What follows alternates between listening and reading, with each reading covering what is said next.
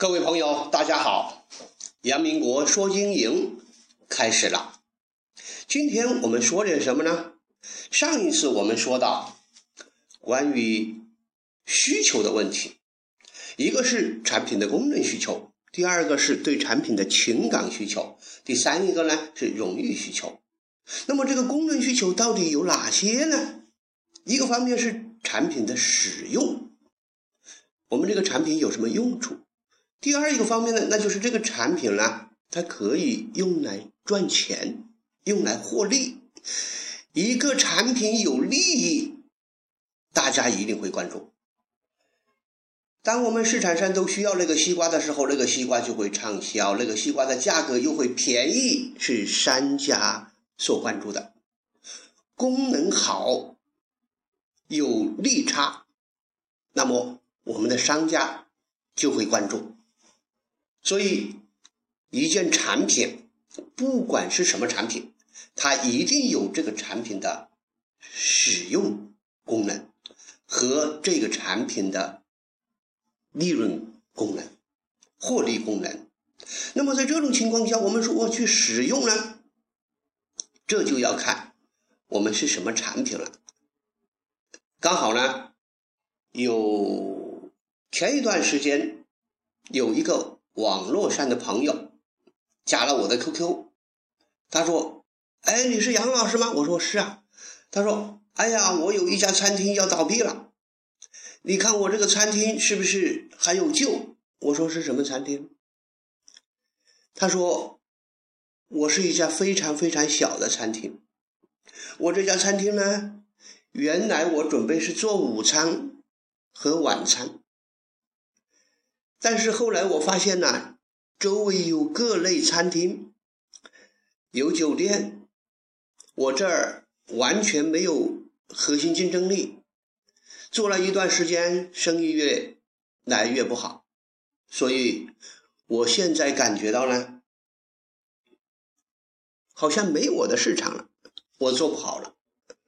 后来我一想啊，那我就来做盒饭。可是做盒饭，我做给谁呢？我一想，周围有几个网吧，我去一跑呢，有四家网吧。这些网吧里面呢，上网的人很多。那我就在想嘛，为他们提供盒饭，这样呢，我就每天晚上来工作，白天休息。可是。当我把盒饭这一整套全部搞起来的时候，我发现生意也不行。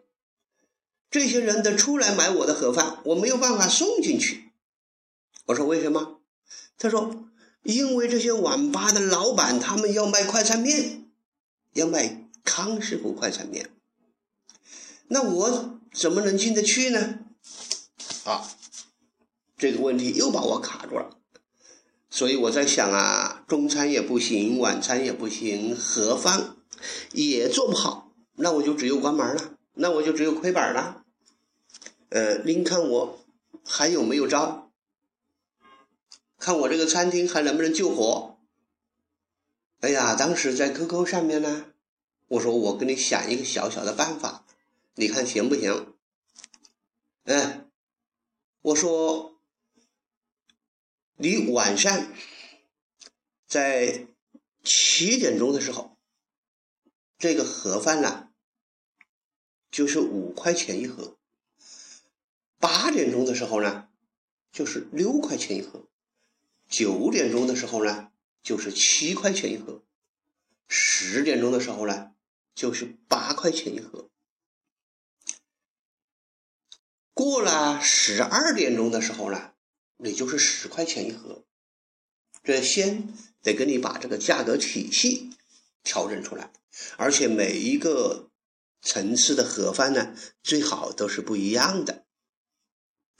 这是第一，一定要按照这个体系来。第二呢，你每一盒饭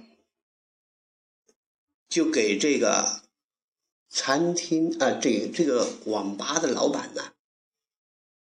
百分之三十的分配，你去跟他谈，看怎么样？那这样呢？百分之三十过了十二点，一盒盒饭，这个网吧的老板就可以赚三块钱。这样你就可以在这个时候把盒饭直接送到网吧的前台，这个时候他一定会卖你的盒饭，而不是去卖那个快餐面。哎。你看一看怎么样？那么这个时候可以，网吧里面的上网的人可以在网吧的前台订盒饭，热饭送到手。网吧里面的人呢，他不愿意出去，尤其是这些通宵上网的人。哎，你去试一下，看看这个办法怎么样？你再去谈一谈，跟四大网吧的老板谈一谈，看他们允不允许你进去。过了几天呢，哎，QQ 又闪了。他说：“杨老师，你这个办法可以了，四家网吧的老板都答应跟我合作。”那我说就行了，你就这样继续往前走啊。哎。过了几个月，这个人又在 QQ 上面跟我说了：“他说杨老师，我现在可以赚钱了，四家网吧的老板都跟我合作，不管白天黑夜，只要里面有吃盒饭的，都可以从他们那儿订盒饭，他们就告诉我送几块钱一盒的，送多少盒就行了。哎，这个办法就可以了，是不是？”也就是说呢，我们在这个里面，产品第一是解决上网的人他的肚子饿的问题，这是不是功能需求？第二呢，他又能顺便解决一个网吧老板的临时利润问题。所以在这种情况下，网吧老板。当然就答应了，在前面这个值班的前台订一下盒饭，有有吃盒饭的就订了。那么在这种情况下，他获的利如果比一盒快餐面的利要多一些，这个时候我们就可以想象，对于商人来说，他的选择一定是会选择你的盒饭。